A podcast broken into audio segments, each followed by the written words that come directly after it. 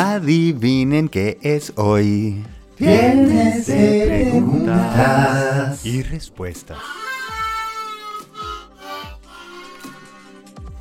¿Qué queremos? Queremos un rush. Bienvenidos a este viernes de preguntas y respuestas. El día que me encanta poder conectar con ustedes, oír inquietudes, dudas, y los invito por si no han pasado de pronto a www.pablobrush.com. Péguense la rodadita. Ahí está la forma en que pueden grabar la nota de voz. Hay herramientas, hay información, está la biblioteca de preguntas y respuestas. Está buena, vale la pena. Péguese usted el viajecito. Y aquí llegó esta pregunta de Catalina. Hola Pablo, mi pregunta está relacionada con lo que has venido hablando sobre el balance y sobre el cambio de visión que deberíamos tener frente a las cosas. Entender que unas veces pues la pasaremos bien, otras mal y que hay que aprender a jugar con eso.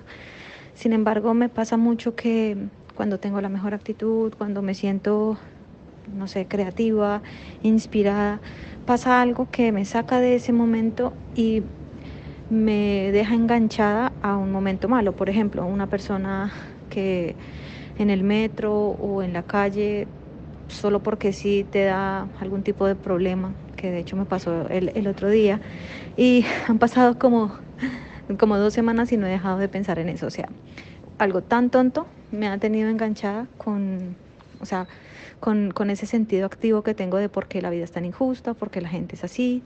Entonces me gustaría que me dieras algunos consejos para no para aprender a ser indiferente, o bueno, cómo sería ahí, ¿no? Eh, ser indiferente ante este tipo de situaciones o cómo dejarlas pasar de una manera que, que ni me las guarde, ni tampoco las exteriorice de una forma, eh, por ejemplo, con, con, frustración o con enojo, eh, sino aprender a, a, no sé, a sobrellevarlas. Gracias, Pablo. Uy, te entiendo porque esa desengancharse creo que es clave en la vida. Lo que hemos dicho en este podcast, ser como el teflón en un sartén y que me resbale. Ahora lo que pasa es que a veces no nos resbala y aunque quisiéramos, empieza esa mente a dar vueltas y vueltas y vueltas. Y por eso desengancharse es una muy buena palabra porque es como imaginarse que va una locomotora y si yo tengo un vagón que está frenado o cargado o dañando esa, esa vía del tren o ese camino donde estamos yendo, pues mejor desengancharlo.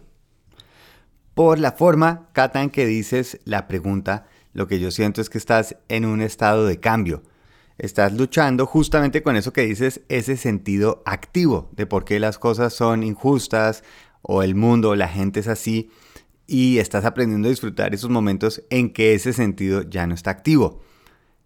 Y claro, nos va a pasar que cuando estamos cambiando no se siente cómodo porque estamos acostumbrados a sentirnos de alguna manera y hemos programado tanto nuestra cabeza a buscar ese sentido activo que está perfecto, como lo estás explicando. Le dijiste, por favor, ayúdeme a buscar cómo el mundo es injusto o cómo la gente está en mi contra. Y se ha vuelto buenísima. Ese perro sabueso encuentra ese hueso siempre. Ahora lo que pasa es que estás en una situación que te das cuenta que cuando estás creativa, tranquila, relajada, estás empezando a cogerle el gusto y cuando vuelves a ese estado anterior es como, ah, otra vez volvió esto y uno no sabe si es que es como la intuición diciéndole vuelva porque esa es la verdad o simplemente uno que bola porque me sigo enganchando. Entonces yo creo que una forma de manejarlo, Cata, es primero entender que estamos cambiando. ¿Ok? Entonces el sentido activo ahora lo que tengo que llevar es justamente a lo que a mí me conviene. Cómo soy creativa, cómo agente querida, cómo hay una cantidad de, dependiendo de la parte sobre todo que esté siendo creativa, busca qué hay alrededor tuyo para enfocarte. Porque al sabueso no le puedo decir que pare de buscar, le tengo que dar una nueva búsqueda. Y luego, además, cuando empieza ese enganche que nos despierta por la noche o a veces como que vuelve esa emoción que no nos gusta de si así es el mundo, podemos volverlo un poquito más lógico. Y te lo voy a comparar un poquito como comer papas fritas, ¿ok? Las papas fritas generalmente son ricas, está buenísima. Y uno cuántas papas fritas se ha comido.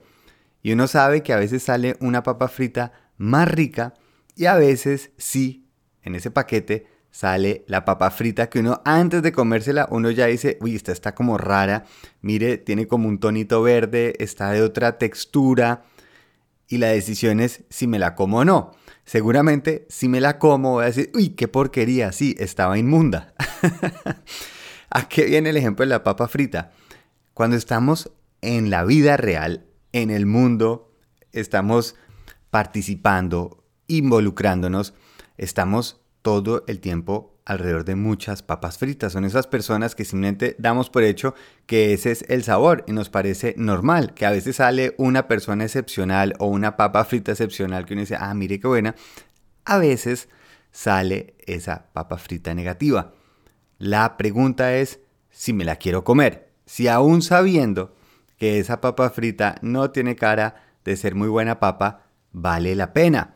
Y estadísticamente lo que empiezo a pensar es, seamos honestos, de la cantidad de personas con las que he interactuado hoy o en la última semana, en el último mes, ¿cuántas de esas ha sido una papa frita, esas horribles?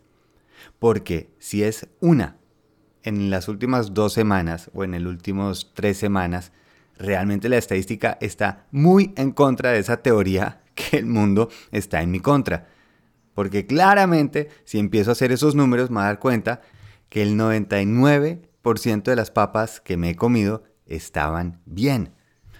Y así como tú lo dices que es un balance, pues un balance tiene que tener los dos lados, porque si no, no sería un balance, estaría rígido. Sí, a veces sale una papa frita que no nos pareció el sabor muy bueno. La ventaja es que después cuando sale una papa mejor, nos sabe incluso más rico. Entonces yo en mi vida puedo decir, ok, como me salió esta papita mala de las 300 papitas que me he comido, yo puedo decir, ok, no vuelvo a comer papas en mi vida. O simplemente digo, es una cuestión de probabilidad de estadística y en vez de comérmela, la dejo en el fondo del paquete y cuando es el momento, va para la caneca. la ironía, Cata, es que imagínate que tú estás diciendo que qué injusto a veces el mundo Em, cómo está en contra. Imagínate si la vida te pudiera decir lo mismo. Te está diciendo, oiga, está en, en lugares nuevos, experiencias nuevas, viviendo cosas chéveres, y cuando pasa una cosa, me está diciendo que es que el mundo está en su contra. ¡Qué injusto! Por eso el poder de entender que en lo que yo creo es lo que termino creando. Vale la pena enfocar mi energía en una persona que yo no va a cambiar, no necesito cambiar y muy probablemente, 99% de probabilidad, no lleva una vida bonita. Pregunta, ¿para qué entonces quiero meterme en la vida de esa persona? Si estoy tratando de hacer un cambio que sea el mío, ¿en dónde activo esos sentidos? ¿En dónde enfoco mi energía? Y entiendo que como hay balance, pues tienen que haber a veces esos extremos. Está bien, que sigan adelante. Yo no tengo que comerme la papita. Yo escojo de qué me alimento. Pues nada, Cata, a practicar, a practicar el nuevo sentido, el nuevo enfoque. Esa energía va a ser mucho más bonita, dándole vuelo a la creatividad, a la gratitud, al amor. Salen cosas mucho, mucho mejores, sabores más ricos. Recuerden, pablorush.com, me encanta, me fascina hablar con ustedes, tener estas conversaciones. Que pasen un fin de semana delicioso para los que van a salir de Semana Santa. Gócenlo, aprovechen, prueben, hagan cosas, sorpréndanse. Feliz viaje.